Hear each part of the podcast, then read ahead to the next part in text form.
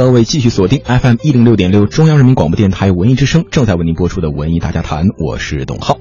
热点大家谈，今天聊点什么呢？今天呢可以说是五一小长假的最后一天了。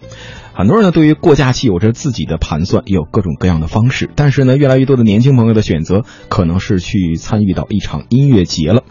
董浩的朋友圈呢，在这几天的小长假当中就被各种的音乐节所刷屏。那有人也做了统计，今年的五一小长假共有十五场音乐节在全国各地举办呢。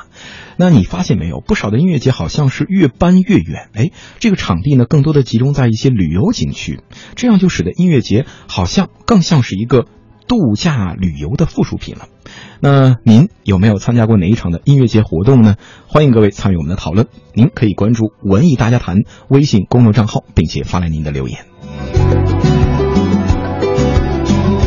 先来汇报一个好消息，那就是今天我们会有赠票啊！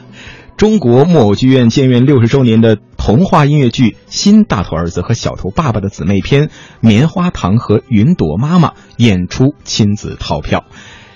今天呢，如果您对我们的话题感兴趣呢，欢迎您在我们的文艺大家谈来发出您的观点。同时，我们会有赠票，那就是来自于中国木偶剧院的《棉花糖和云朵妈妈》的演出亲子套票会送给您。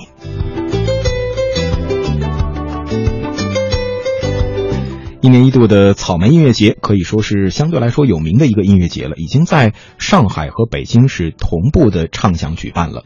草莓音乐节此次的主战场，我们知道在香河的新景区，距离北京城呢可能是有一个小时左右的车程了。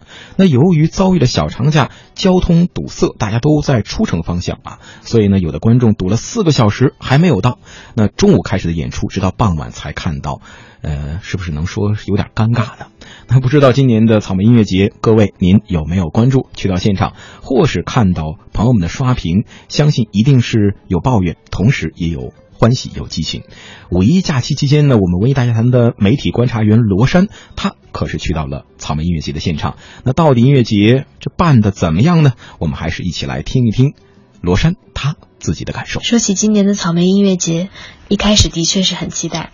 毕竟演出的阵容确实很强大，不过当时我还不知道，其实我是需要从北京的东直门赶到迷你版北京城中信国安第一城的东直门检票进场看音乐节。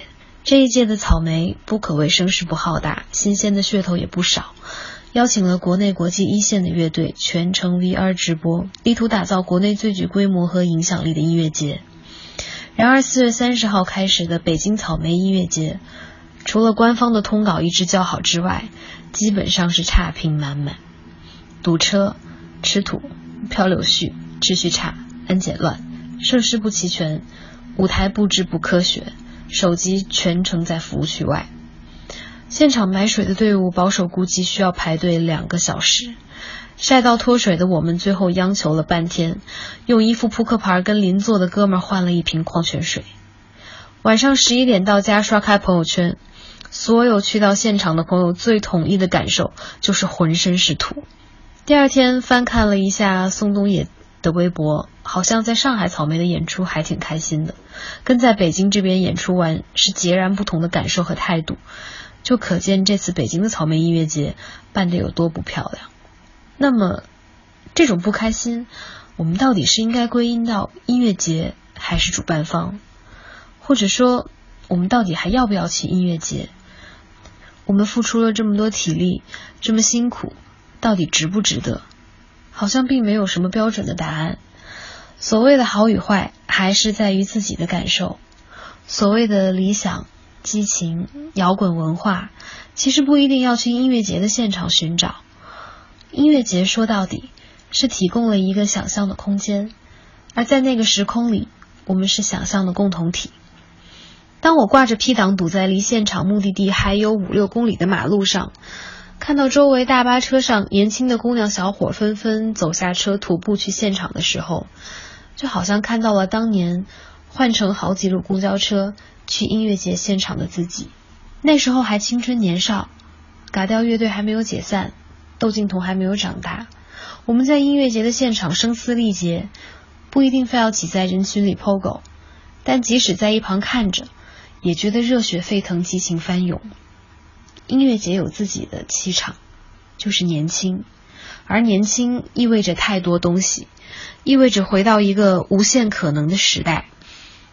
现在的音乐节宽容度越来越高，通俗性越来越强，参与的人群越来越广，有跟着父母一起来，还坐在小推车上的小孩，也有已经白发苍苍的叔叔阿姨。我想，大家都不是为了花五个小时的车程去廊坊那个有背景音乐的广场野餐。我们好像穿梭回了年轻的时候，那么容易被大合唱感动，那么容易被舞台上的帅气的台风打动，以至于台上的窦靖童撩一撩头发，就引得我们和台下的女粉丝一起尖叫，毫不保留。就像同行的朋友说的，好像打破了次元壁一般。短暂的进入了另一个次元，又在回程的车上回到了现实。其中的过程虽然曲折，但好在还有熟悉的感动，好在找回了那么一点点年轻的感觉，好在还有愿意一起去音乐节的朋友。我想，这个应该大概就是音乐节存在的意义。刚刚我们听到罗山说到他找到年轻的感觉了，可能也是我们很多人选择排除万难，像西游取经一样去到音乐节这么重要的原因了。他也说到了路途遥远呐，比如说吃土啊、吃柳絮啊这样的一种经历。可是为什么现在的音乐节都那么远呢？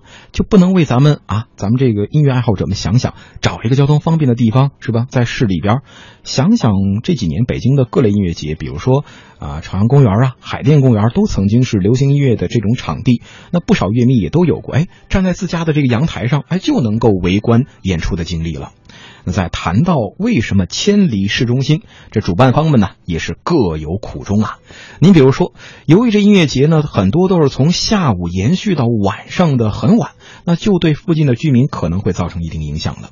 而这种快速增长的消费市场呢，也迫使主办方寻求更大的场地的容纳人流量。比如说，两千年的首届迷笛音乐节参与人数当时不过千人，如今呢，一场音乐节的单日人数就要达到数万人。所以，人家草莓音乐节的主办方摩登天空的人也说了，将离开北京，落户香河，定义为升级了。比如说，全新的场地占地面积达到四十五万平方米，那相比北京草莓音乐节原本的场地通州运河公园的十一万平米，可以说是扩大了三倍。各位，您会不会因为什么去到下一个音乐节呢？我个人感觉，可能不只是因为这地方够大吧。对不对？能够和三五好友一起聚会、休闲度假、放松放松，这肯定是很重要的一个原因了。而这次的草莓音乐节呢，吸引很多的歌迷的一个重要原因，我想可能是因为他窦靖童。据了解啊，今年的五一期间，窦靖童只出现在了北京的草莓音乐节，可以说是备受关注啊。那窦靖童的曲风到底是什么样的呢？我们还是先来听一段窦靖童他的歌曲吧。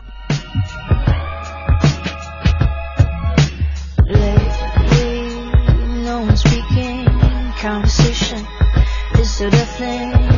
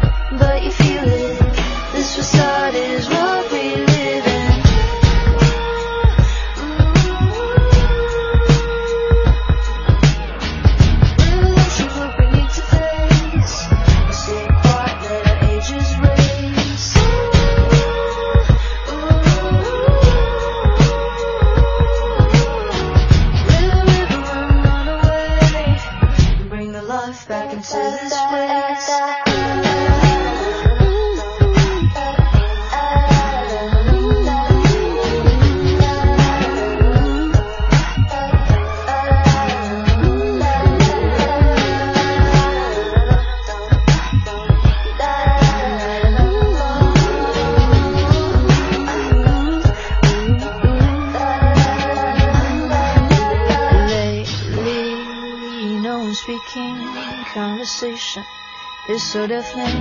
Can't hear it, don't go near it. These voices are deceiving. People soon be free as rivers running deep.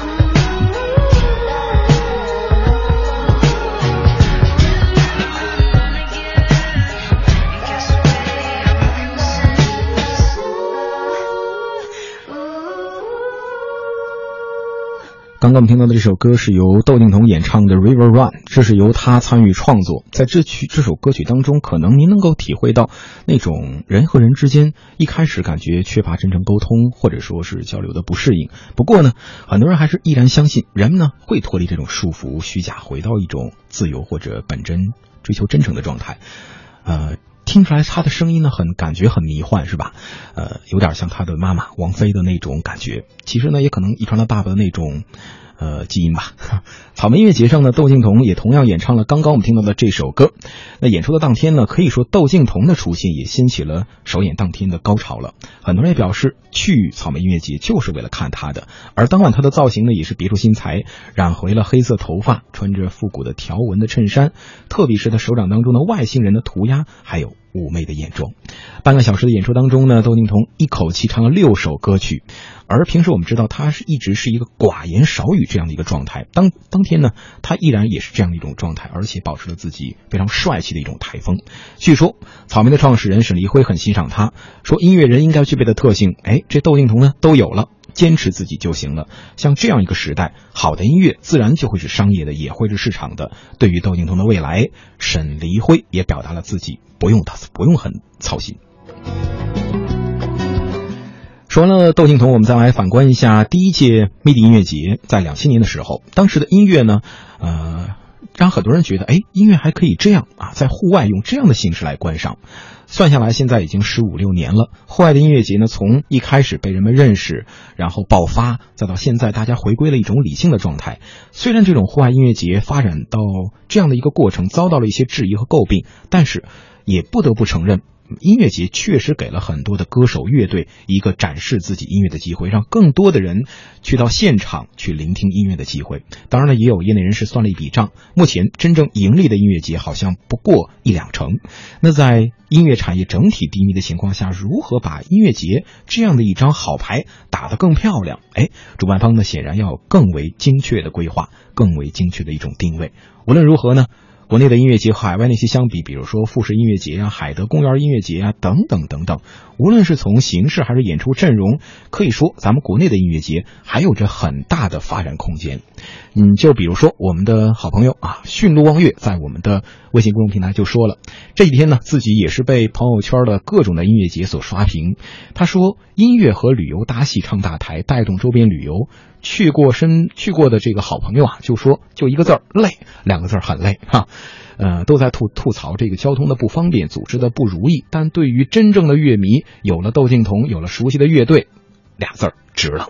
那希望呢，今后的音乐节多一些人性化的考虑，多一些设施啊配套上的齐全，组织的更完善一些，让大家真正能够做到这个乘兴而来，兴尽而归。这就是我们上半时段的文艺大家谈，稍事休息，下半时段董浩继续陪你文艺大家谈。